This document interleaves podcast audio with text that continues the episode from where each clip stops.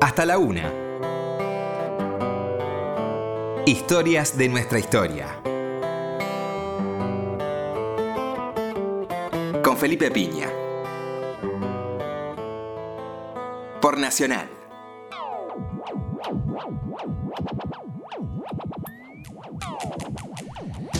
Hola, muy buenas noches, ¿cómo les va? Acá estamos nuevamente en Historia de nuestra historia.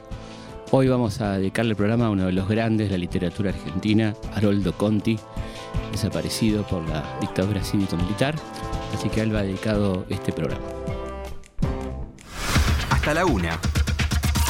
Historias de nuestra historia. En 1976, Boca salía campeón del torneo metropolitano, también del Nacional, un gran año para Boca. En la primera vez ganaban Platense y Lanús. Y se estrenaban películas notables en aquel año de 1976. Taxi Driver de Martín Scorsese, Fuera de la Ley de Clint Eastwood. Eh, Carrie de Brian De Palma, aquella memorable película de miedo, ¿no? que terminaba sorprendentemente con esa mano que todos saltábamos del cine. Rocky, la famosa película del boxeador, con Stallone.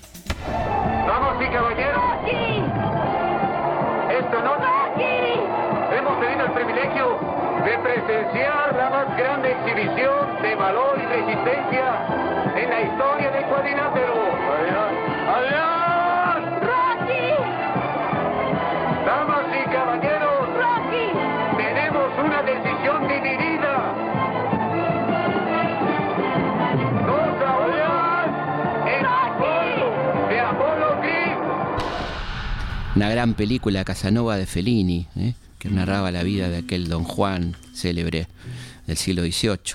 Y para divertirse un rato, la Pantera Rosa ataca de nuevo. Una película a destiempo probablemente, ¿eh? en 1976, Soñar, Soñar, de Leonardo Fabio. ¿eh? Una una película muy particular, con muchos elementos casi surrealistas, protagonizada por Carlos Monzón y Gianfranco Pagliaro. Una película verdaderamente notable y altamente recomendable para ver, con mucha locura, con muchas cosas muy locas. ¿Te animás a tragar sables? ¿Tragarme qué? Sable, sable. Es lo más fácil del mundo. ¿Ves? Te pones así. El sable no tiene filo. Y te lo traga todo, todo. Es fácil. Y no hay peligro. ¿Y por qué no te lo tragas vos? Porque yo te presento. No, no, no. Yo no me lo trago. Si querés, te presento yo. Vos vas a presentarme. ¡Deficiente! ¡Indio! Yo indio, yo indio. ¿Y vos qué sos? ¡Europeo! ¡Y yo soy un europeo! Si tuviera el enano. Y anda a buscarlo al enano. Siempre me venís con el enano. Anda a buscarlo al enano. Siempre insultando vos. Adiós sui generis, Eh, la película que reflejaba aquel último recital en el Luna Park, aquella despedida de muchas cosas que se producía a fines de 1975. Alicia en el País de las Maravillas. Eh, se estrenaba también en aquel momento.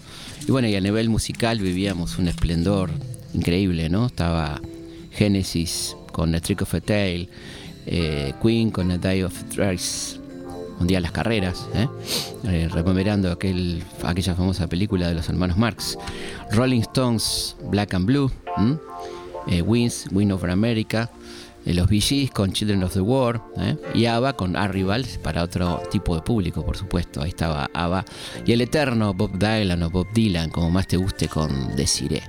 En medio de todo esto, un 5 de mayo de 1976, una patota del ejército, de las tres Fuerzas Armadas, irrumpía en la casa de un escritor y se lo llevaba para siempre. Eh, el escritor se llamaba Haroldo Conti, había nacido en Chacabuco, provincia de Buenos Aires, el Día de la Patria, el 25 de mayo de 1925. Vamos a tratar de descubrir, de indagar juntos a lo largo de toda esta hora qué había hecho de malo, qué había hecho, o de bueno justamente, sobre todo de bueno, Haroldo Conti para que los milicos se lo llevaran aquella madrugada del 5 de mayo de 1976.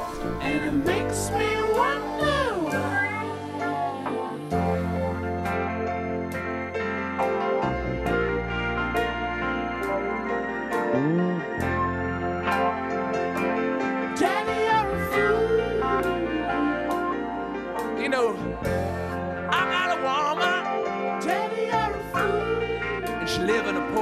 of town. And I go see her sometime.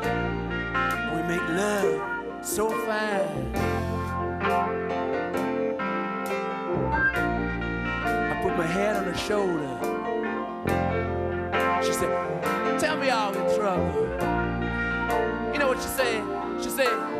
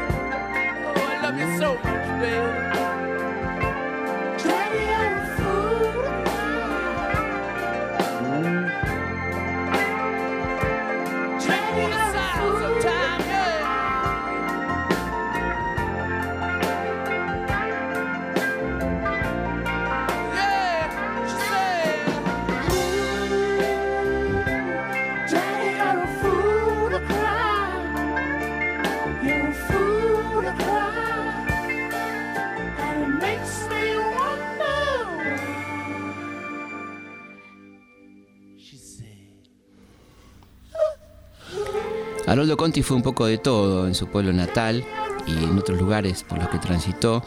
Tenía un vínculo muy interesante con su papá, eh, Pedro Conti, quien fue, entre otras cosas, fundador del Partido Peronista en Chacabuco.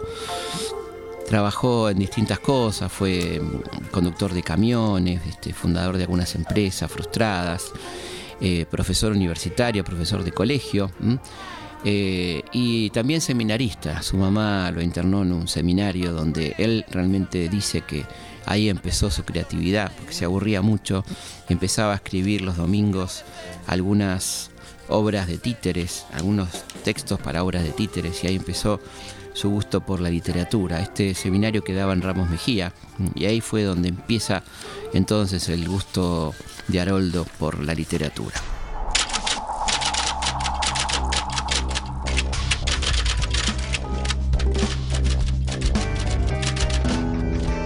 La vida es una especie de borrador que uno nunca termina de pasarla en limpio. Y yo descubro que mi vida sí es un perfecto borrador así, bien borroneado, bien tachado, vuelto a reescribir, nunca completo, nunca terminado. Y todo eso supongo me ha creado un sedimento de frustración o de tristeza. Así lo contaba el propio Conte en un reportaje brindado a La Opinión el 15 de junio del 75. Decía, habría que contar la historia de uno mismo. La cosa empezó de esta manera. Yo era alumno de una escuela de pupilos. En aquel tiempo no había cine y reemplazábamos esa diversión dominical con unas funciones de títeres. Yo me ocupaba de escribir los libretos que, como en todas las seriales, se acababan en el momento de mayor suspenso y se continuaban en el próximo domingo. Así nació en mí una parte de esa vocación por la literatura. La otra parte se la debo a mi padre. Él siempre fue un gran cuentero y lo es todavía. Es un hombre de pueblo que cuenta y cuenta cosas como toda la gente de pueblo, que a veces no tiene otra cosa que hacer. Mi padre era un viajante, un tendero ambulante, y yo salía a recorrer el campo con él. Se encontraba con la gente y antes de venderle nada se ponía a charlar y a contar cosas. Así recibí ese hábito de contar oralmente. Un día en el colegio de curas donde estudiaba se me ocurrió escribir una novela misional sobre aventuras de misioneros en tierras extrañas. La novela se llamaba Luz en Oriente. No me acuerdo si la terminé. Así fue naciendo la cosa. Después ingresé a la Facultad de Filosofía y Letras y hubo una época de silencio en la que me dediqué a estudiar y voluntariamente dejé todo este tipo de inquietudes. Por ese camino acabé siendo un triste profesor de escuela secundaria. Hace 20 años que enseño latín. Después se me dio por el teatro. En aquella época estaba en boga los teatros independientes. La experiencia fue dramática. En esa época la Municipalidad de Buenos Aires había organizado jornadas de teatro leído en el Odeón. Se seleccionaban obras de autores nobles y se leían al público. Lo lamentable era que el público estaba constituido por aquellos que habían sido rechazados en el concurso. En cuanto los actores comenzaban con el parlamento, los del público que estaban con una bronca negra, se levantaban y empezaban a despotricar contra la obra. Y esto fue lo que me pasó a mí y me borré para siempre del teatro. Por aquellos años conocí el Delta, uno de los metejones de mi vida. me dediqué a construir un barco, me fui metiendo muy adentro de un determinado mundo y fui conociendo a la gente de la costa, los isleños, la gente de los barcos, y con toda naturalidad, mientras construía ese barco, surgió Sudeste. Así empezó todo. Bueno, acá habla, entre otras cosas, de Sudeste, una de sus grandes obras, una, gran novela, ¿no? un libro maravilloso de Haroldo Conti, este hombre con influencias múltiples, como decíamos antes, un tipo de mucha vida, que fue un poco de todo, comerciante, piloto, aéreo, eh, y que eso le daba evidentemente una mirada muy particular, ¿eh? una mirada muy particular sobre la vida, no se la habían contado, la estaba viviendo él personalmente. Chacabuco, como tantos pueblos de la provincia de Buenos Aires, tiene la particularidad, si puede llamarse así, de que uno se asoma a la puerta y mira hacia un lado y otro y ve a ambos fondos de las calles los árboles, el campo, y siente el cerco del campo constante. Eso se siente evidentemente en Chacabuco, apenas uno hace unos un par de cuadras está en el campo. Ese campo fértil, rico, no solo en riqueza material, sino también en riqueza humana. Vamos a empezar a escuchar la voz de Heroldo Conti, algo que hacemos siempre aquí darle mucha importancia a los audios. Vamos a escuchar a Haroldo entonces hablando sobre sus maestros Borges, Cortázar, Cortázar y Borges. Bueno, Borges es un cuchillo clavado en la espalda de Sábato. Y Cortázar es una espada directamente, ¿no? Hay cuestiones personales en eso. Él también, como muchos de nosotros, ha sido periódicamente detractor y admirador de Borges cuando no lo puede derrotar. Lo que tiene que Borges tiene una suma habilidad. Eh, como se pone más allá de la literatura, en el fondo le porta un comino. Es decir, en el fondo eh, Borges está trabajado por una cosa que creo que me pasa a mí también, la futilidad de la vida.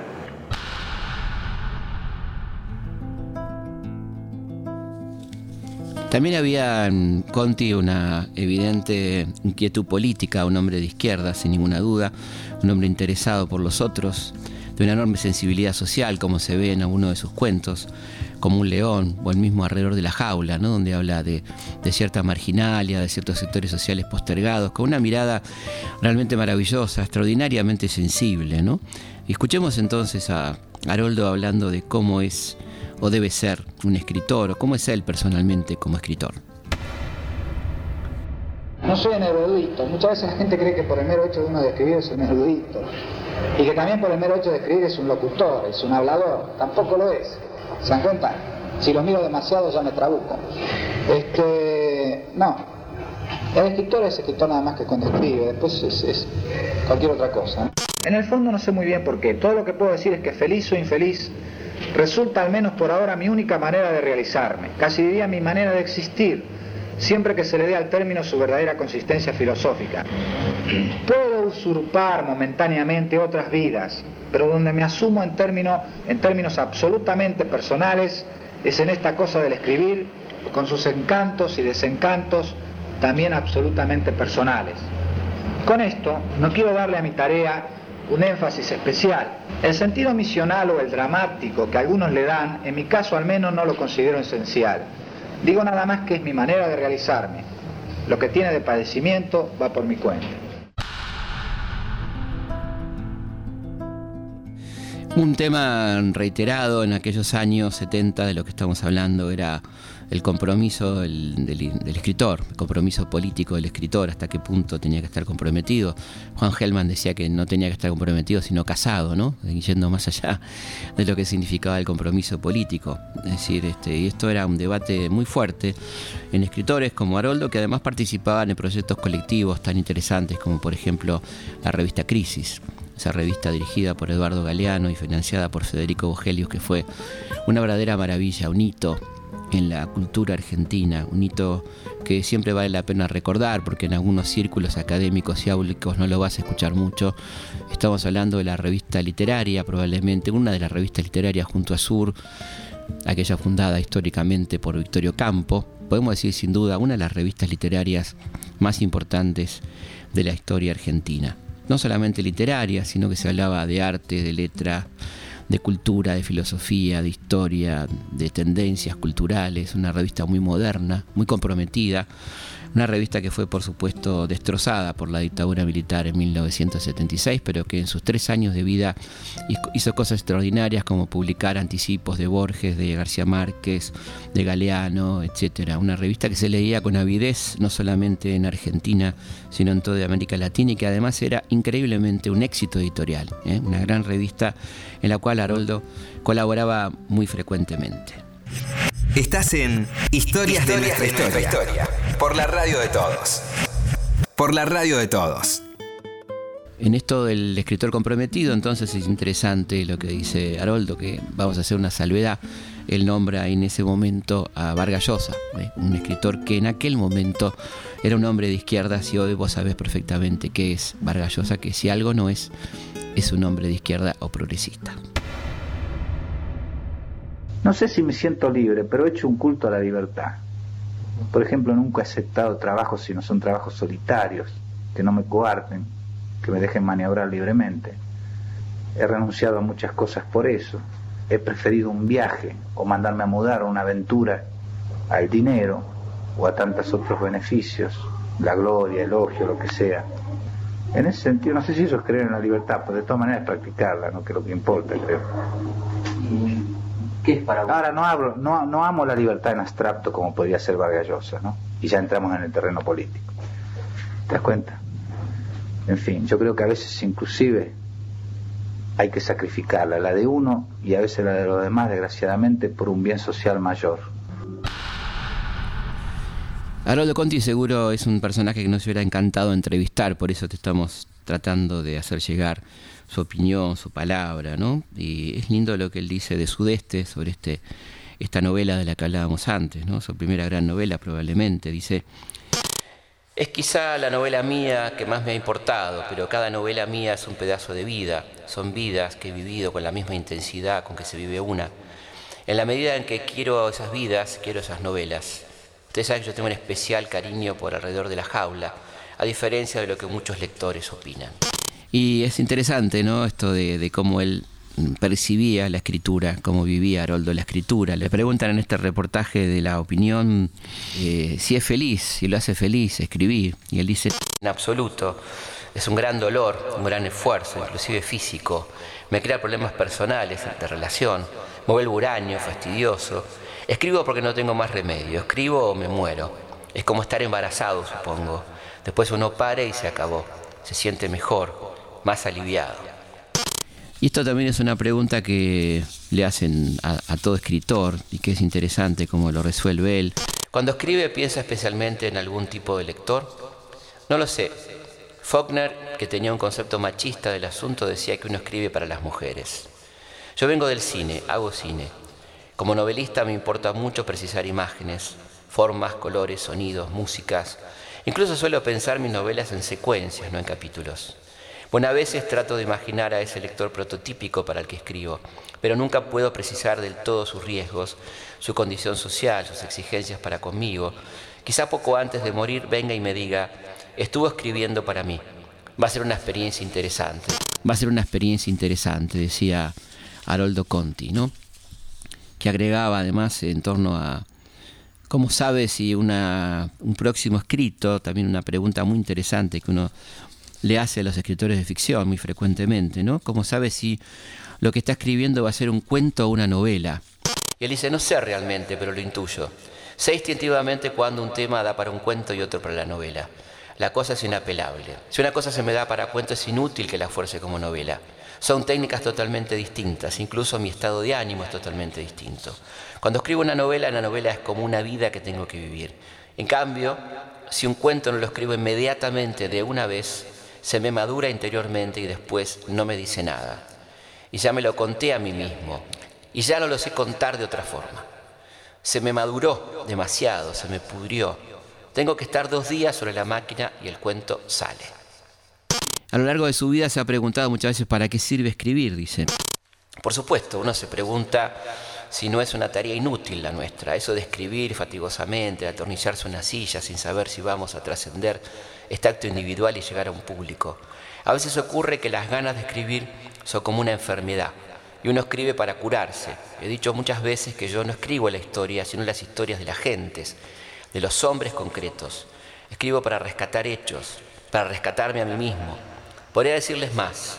Creo que toda mi obra es una obsesiva lucha contra el tiempo, contra el olvido de los seres y las cosas. Uno siente que envejece, que se va y quiere que algunas cosas de alguna manera permanezcan. Es una cuestión, diríamos, metafísica y determina todo lo que escribo. Esto lo dice Haroldo Conti en este excelente reportaje que lo estamos leyendo casi completo porque, como decíamos antes, nos hubiera encantado entrevistarlo, Haroldo, y como no lo podemos hacer por razones a nosotros y a él, eh, lo estamos tratando de, de, traer nuevamente, de recordar, que quiere decir volver a pasar por el corazón a este querido personaje, Haroldo Conti. Esto se ve claramente en mi vida, que es un claro rescate del pasado. En esa novela puse a Alan Crosby, mi amigo del tigre, y lo llamé Paco. En la vida real, Alan Crosby no se salvó, ahí anda, borracho, perdido. Yo quise rescatarlo en Paco, en esa figura literaria, y enmascaró mi nueva novela y en los cuentos que escribí en estos últimos tiempos, incluyo abiertamente a mis amigos, a la gente que quiero. Enmascaró, por ejemplo, casi todos los personajes fueron elaborados a partir de mis amigos. Tony Beck, el nene Brusón, el capitán Alfonso Domínguez, que murió hace años, pero yo lo conservo vivo en esa novela. Incluso le he dado un poco más de vida de la que tenía en la realidad. Es una manera de compartirlos con todo el mundo. Acabo de dedicar un cuento a mi tía Aide, que representa mucho para mí, y pongo a mi tía Aide para que nunca se muera. Sé que ese cuento de alguna manera en alguna biblioteca va a sobrevivir y de acá a 100 años alguien va a abrir ese libro y ella va a estar viva, porque ahí en ese cuento la dejé viva para siempre. También yo me siento vivo en alguno de esos personajes. Oreste, por ejemplo, el protagonista de En Vida. Esto decía el queridísimo Haroldo Conti, ¿eh? Eh, personaje del que estamos hablando hoy, que te estamos trayendo a la memoria para que no lo olvides, para que no se cumpla lo que querían los que se lo llevaron para siempre, un 5 de mayo de 1976. Vamos a escuchar ahora por el propio Haroldo Conti, Perdido. Perdido. El tren salía a las 8 o tal vez a las 8 y media. Recién 10 minutos antes enganchaban la locomotora, pero de cualquier forma el tío se ponía nervioso una hora antes. Todos los del pueblo eran así. Apenas llegaban y ya estaban pensando en la vuelta. Su padre había hecho lo mismo.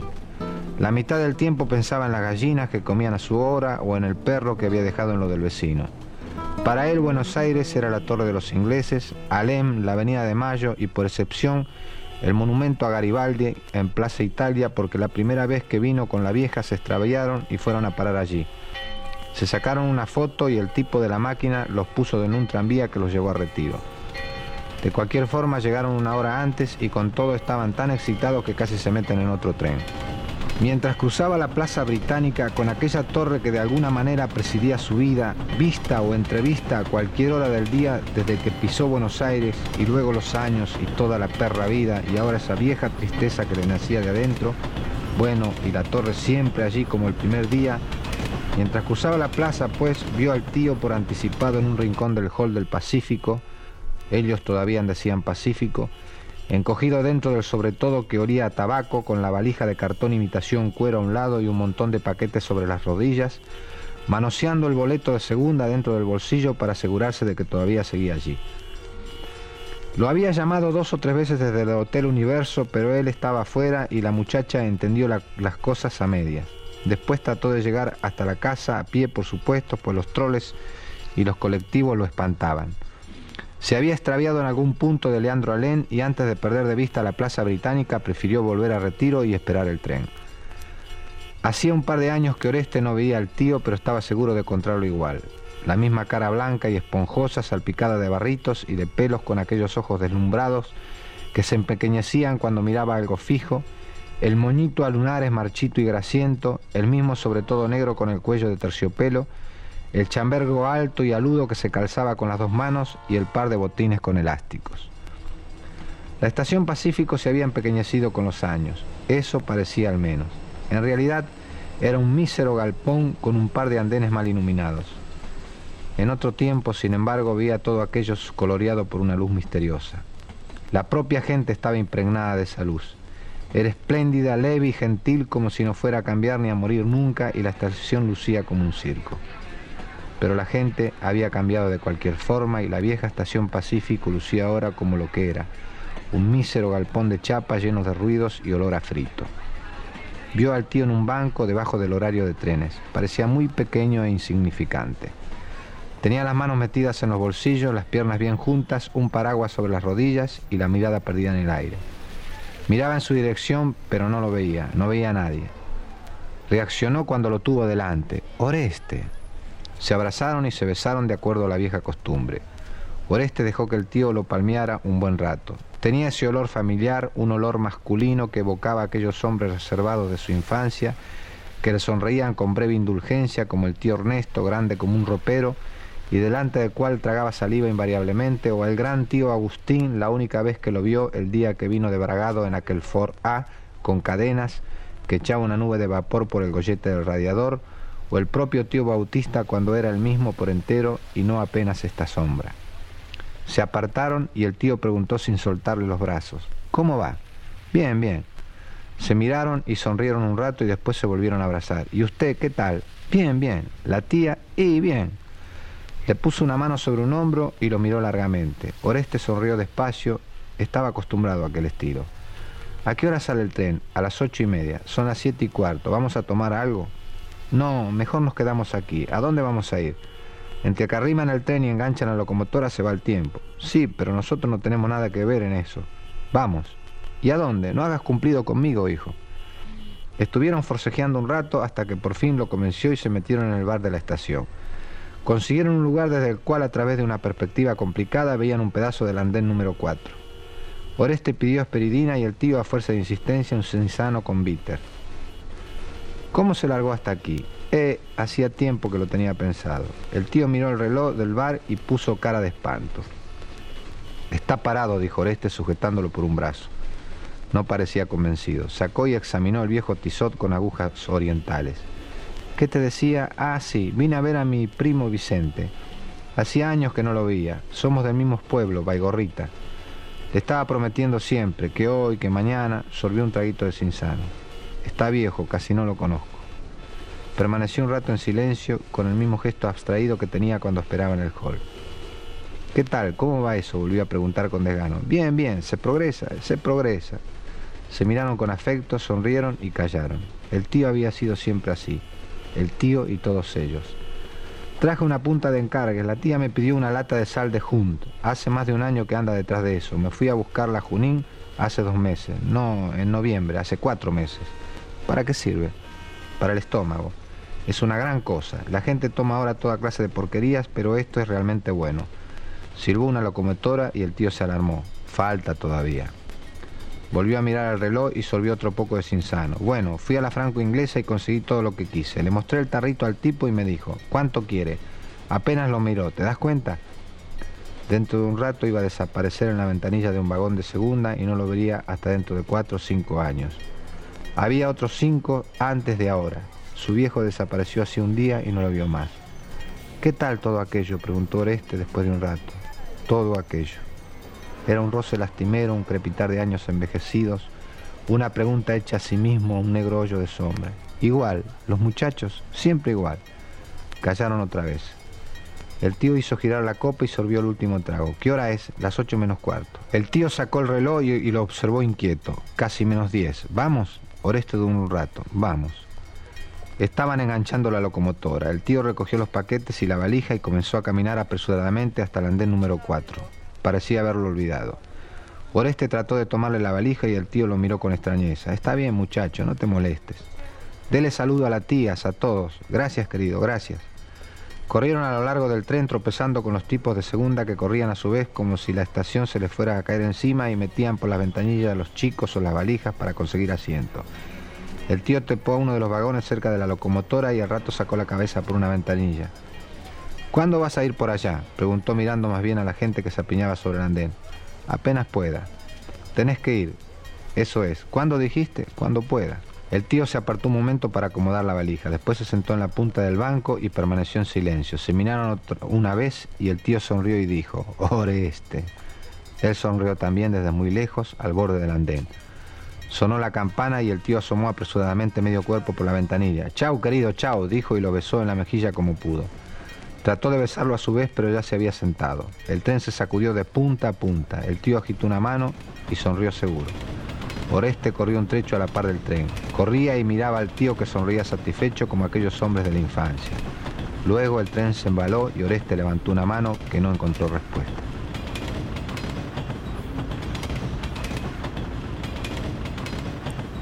Vamos a una pausa y seguimos aquí en Historias de nuestra historia hablando del querido Haroldo Conti. Historias de nuestra historia. Por Nacional. Seguimos en Historias de nuestra historia. Tal vez yo soy un poco parecido a mis hombres, por eso los saco como son. Y es allí donde está el compromiso. No en el hecho de urdir una literatura comprometida, lo cual es bastante confuso, sino en el de asumir un compromiso con la vida. Con Felipe Piña. Continuamos en Historia de nuestra historia hablando de Haroldo Conti, quien allá por 1966 publica Alrededor de la Jaula, que ganó el premio de la Universidad de Veracruz. Una, una hermosa novela sobre gente de la marginalia, de la costanera, de los recreos de la costanera donde había humoristas y todo tipo de personajes. Y centra también la historia en un chico que adopta un animalito y eh, todo ese vínculo ¿no? con, este, de, cariño, de necesidad de poner el afecto en algo y está puesto en esa mascota. Y curiosamente esta novela eh, fue llevada al cine mientras Haroldo Conti estaba secuestrado y desaparecido. Fue filmada y estrenada por Sergio Renan, una cosa bastante insólita que ocurrió en nuestro país. Esa película se estrenó en 1977, cuando Haroldo estaba desaparecido y seguía sufriendo los vejámenes en los distintos centros de detención por los que fue pasando. Bueno, ya hablé infinitamente sobre eso, inclusive este, estoy, creo, en proceso de maduramiento con respecto a ese tema. Yo hasta hace poco compartía, aunque no sé si es exactamente su pensamiento, el criterio o la opinión de Cortázar.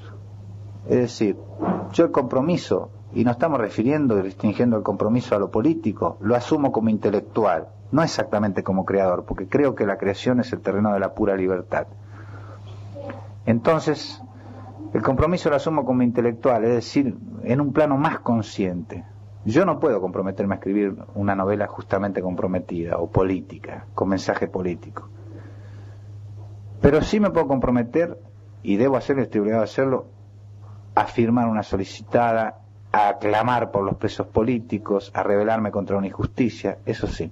Pero también estoy creyendo últimamente, en ese sentido es valiosa la conversación y la enseñanza de los compañeros, creo que inclusive también se puede hacer una literatura comprometida, es decir, una literatura política, válida, perfectamente válida. Creo con Galeano que nuestra suprema obligación es, hacer las- es hacer las cosas más bellas que las de los demás, sobre todo que lo que, lo que la puede ser el adversario. Pero aún haciendo belleza creo que podemos hacer una literatura política. Pero lo político emergerá con naturalidad, no como una cosa impuesta. Yo a priori no puedo decir voy a hacer una novela comprometida. Y de repente escribo una novela sobre el delta y no aparecen manifestaciones porque simplemente no hay multitudes en el delta, ni siquiera hay población. Pero de todas maneras, si yo estoy muy metido, porque tengo que meterme en todos los temas que yo trato a fondo, si he vivido y mamado profundamente lo político, el drama político del país, de toda manera aún en esa soledad emergerá. Desde 1967 hasta el final de sus días, Conti era profesor de latín en el normal número 7 y en otros colegios de Buenos Aires. Allí iba a conocer a la que sería su última esposa, una exalumna. Y no le gustaba mucho el trabajo de profesor de latín, pero este, lo hacía como una forma de ganarse la vida. No era una persona que pudiera vivir de su obra, ¿no?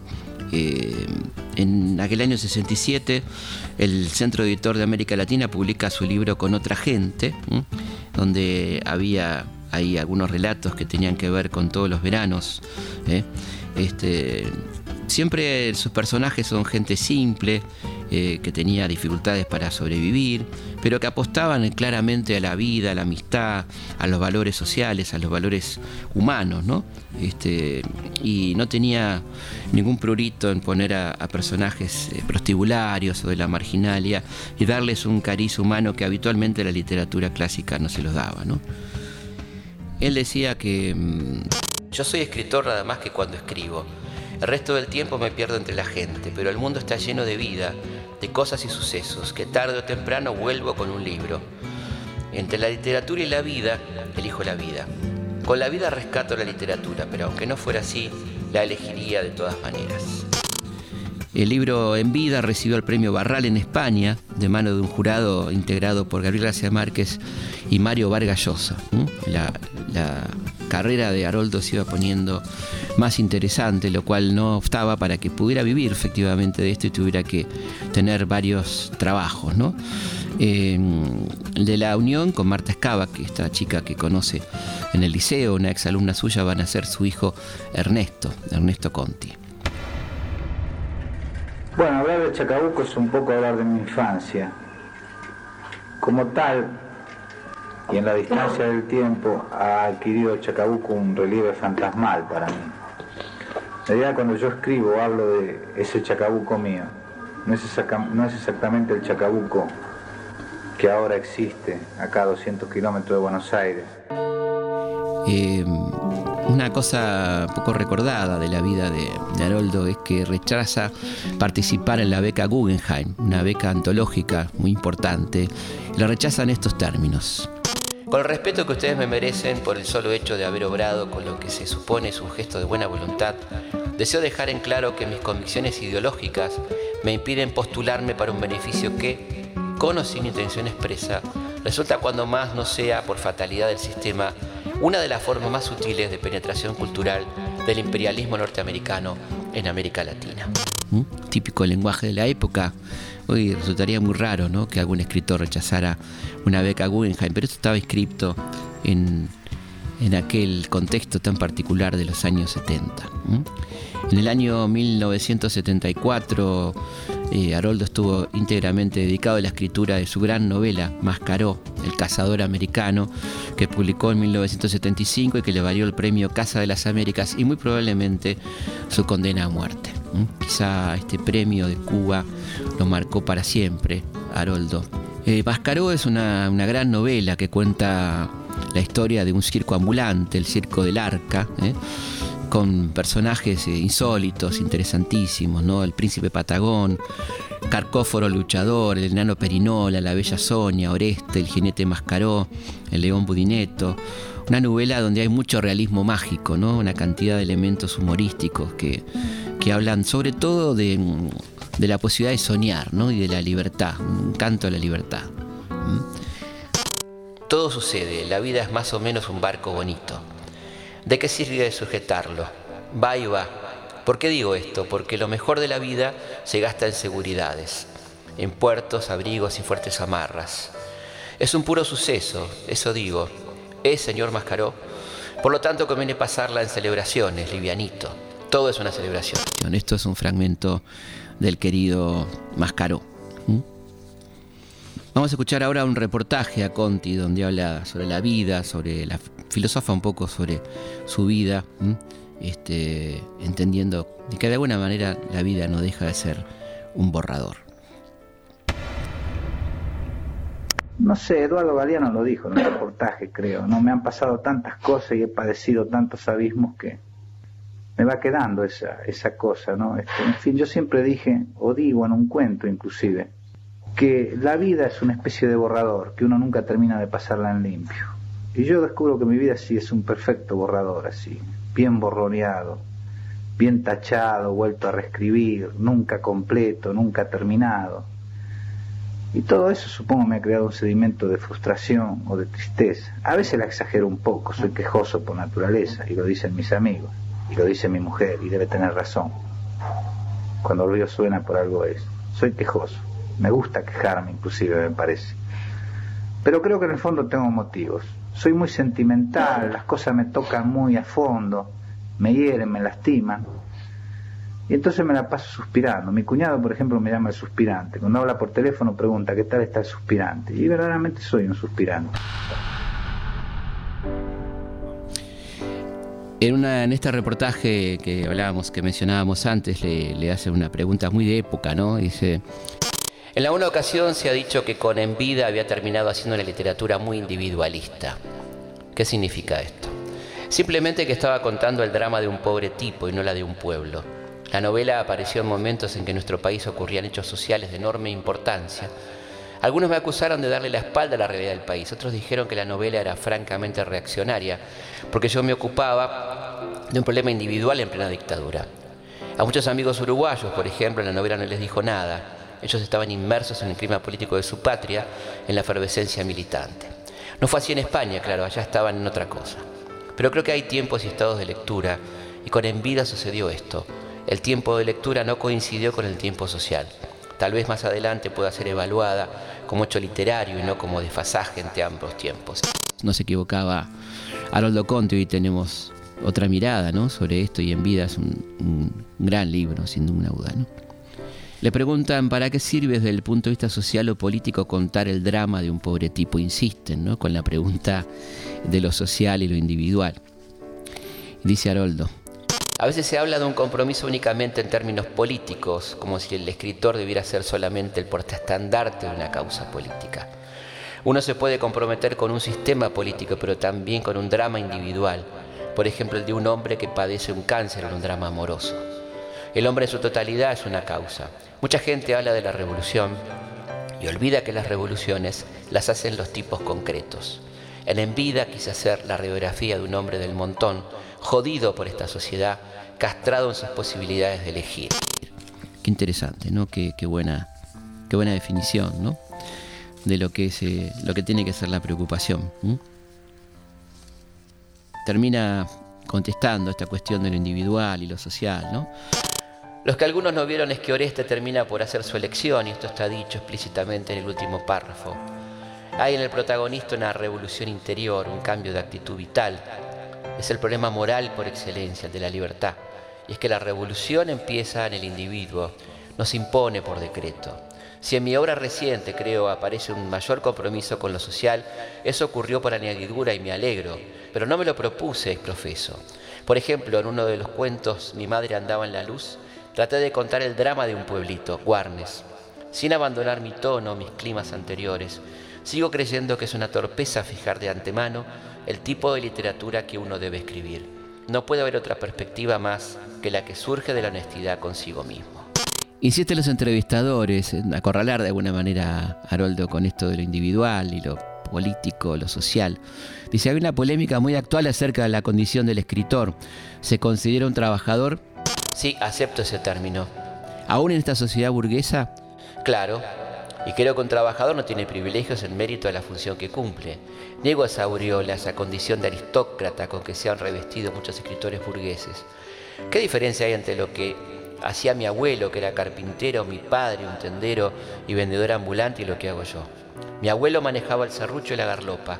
Yo manejo mi máquina de escribir, mis ideas y un lenguaje. Ni siquiera estoy exceptuado del esfuerzo físico. No quiero que mi oficio me destaque o jerarquice. Como dice Mario Benedetti, no hay prioridades para el escritor.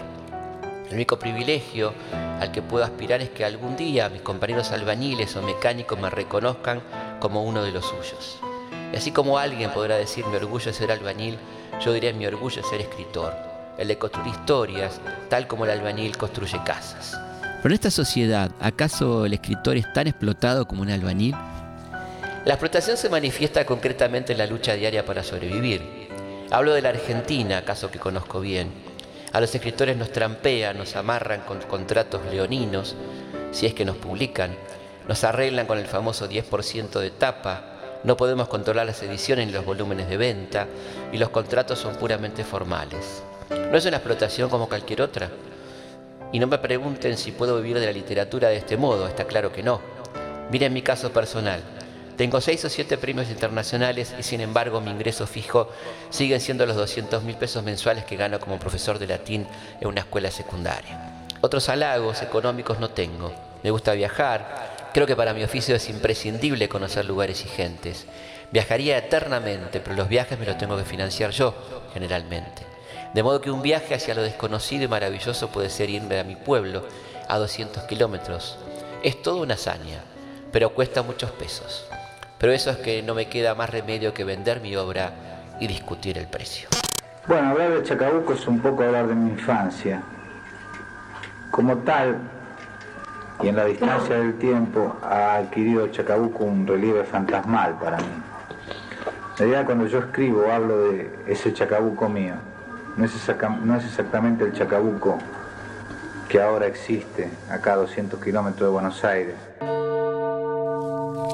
Bueno, ahí lo tenías al genial Haroldo Conti hablando, rescatando esa palabra.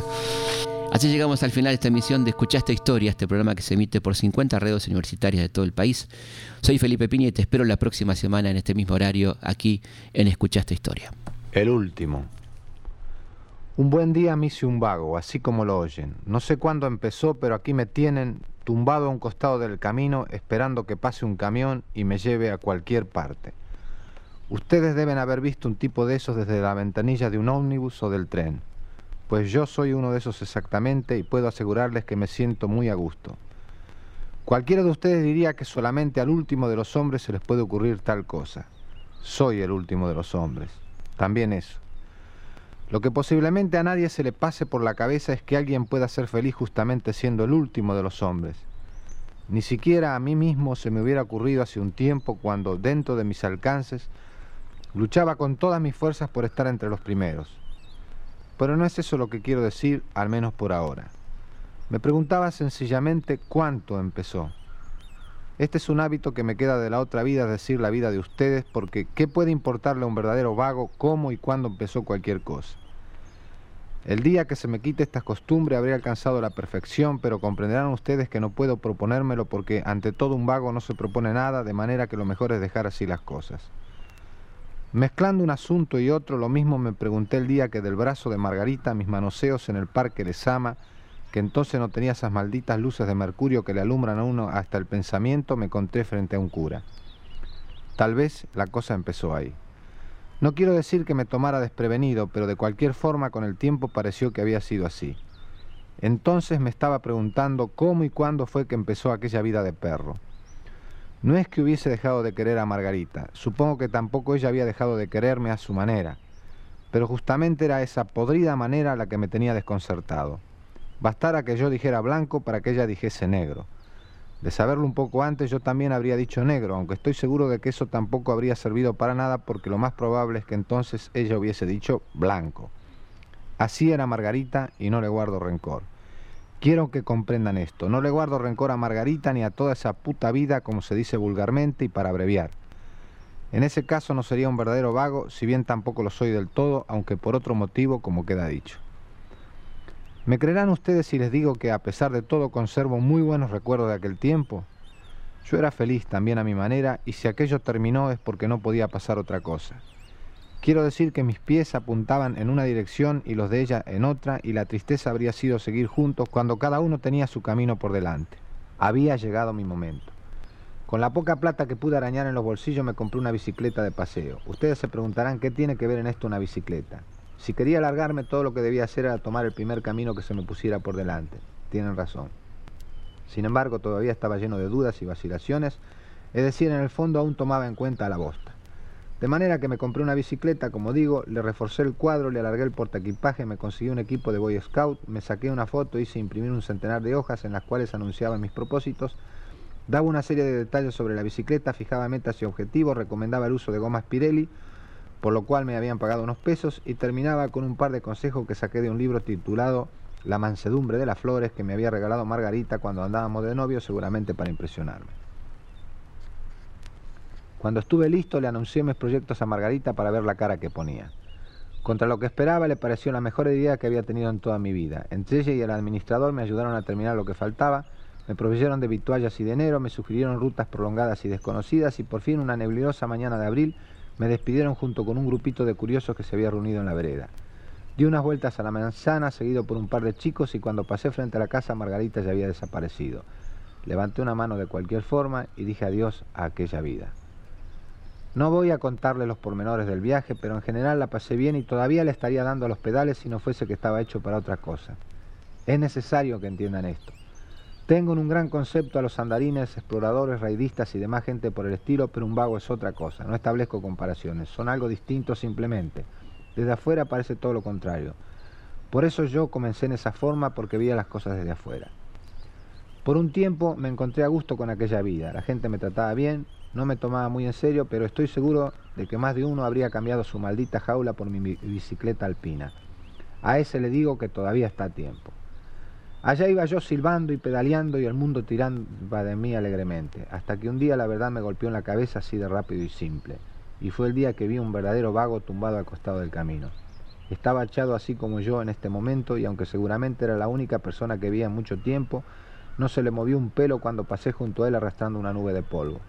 Sin embargo, me bastó mirarle a los ojos y comprendí en el acto. Yo iba de un punto a otro, él sencillamente estaba tumbado en el centro del mundo. Quiero decir que para mí las cosas se resolvían en distancias, estaban más o menos lejos y yo más o menos cerca, pero por mucho que me moviera no iban a cambiar demasiado. No pretendo que me comprendan, pero con solo que hagan un esfuerzo sabrán lo que digo. Algunos, por supuesto, los que todavía no están vivos, pero con el agua al cuello. Vendí la bicicleta en el primer pueblo que me salió al paso y volví al camino nada más que con lo que tenía puesto. Desde ahí arranca mi verdadera historia porque en cierta forma acababa de nacer. No les voy a contar esa historia porque solo tiene sentido para un vago. Veo una nube de polvo en la punta del camino, debe ser un camión. Solamente les digo esto, no tengo nada de manera que tampoco tengo de qué preocuparme, lo poco que recuerdo en los términos de ustedes lo recuerdo como si fuera de otro y si miro para adelante pues sencillamente no espero nada, lo cual es la mejor manera de estar preparado para lo que sea. Debiera explicar lo que entiendo por estar preparado porque es un término más bien de ustedes pero no vale la pena y además el camión está cerca. Es un camión, efectivamente. Mi cuerpo se pone de pie liviano y contento, es la ventaja que les decía. Eso me tiene constantemente de buen humor o a lo sumo de un humor melancólico, lo cual me ayuda a pensar en todas estas cosas que me enseña el camino. Estoy limpio y vacío en medio de él, de manera que siento la tierra y las cosas como nadie podría hacerlo en este momento excepto otro vago. El tipo me debe haber visto y tal vez se alegre porque viene solo. Extiendo mi admiración por los raidistas a los camioneros también. Por lo menos cuando están en el camino se parecen más a nosotros que a ustedes. Lo digo sin rencor. No sé a dónde me llevará ese camión ni qué será de mí el día de mañana. La verdad que el día de mañana no existe para mí y creo que por eso me siento vivo. Levanto la mano y el camión se detiene. Hace un rato era una mancha borrosa al extremo del camino. Sé que en este punto mi vida se cruza con la del tipo que trae encima y que a partir de ahora me nace otra vida, por así decir. Sé también que como estoy limpio y vacío le sacaré todo el gusto posible. Así una vez y otra vez, el tipo abre la puerta y agita una mano. Allá voy, donde sea. Estamos llegando al final de este programa dedicado a Haroldo Conti. Espero que les haya gustado y nos volvemos a encontrar aquí como siempre, viernes a la noche, madrugada del sábado, en Historias de nuestra historia. Creo que todos buscamos lo mismo. No sabemos muy bien qué es ni dónde está. Oímos hablar de la hermana más hermosa que se busca y no se puede encontrar. La conocen los que la perdieron, los que la vieron de cerca irse muy lejos y los que la volvieron a encontrar. La conocen los presos, la libertad algunos faloperos, algunos con problemas de dinero porque se despiertan soñándola. Algunos que nacieron en el tiempo equivocado. La libertad. Todos los marginales del fin del mundo, esclavos de alguna necesidad los que sueñan despiertos, los que no pueden dormir. La libertad.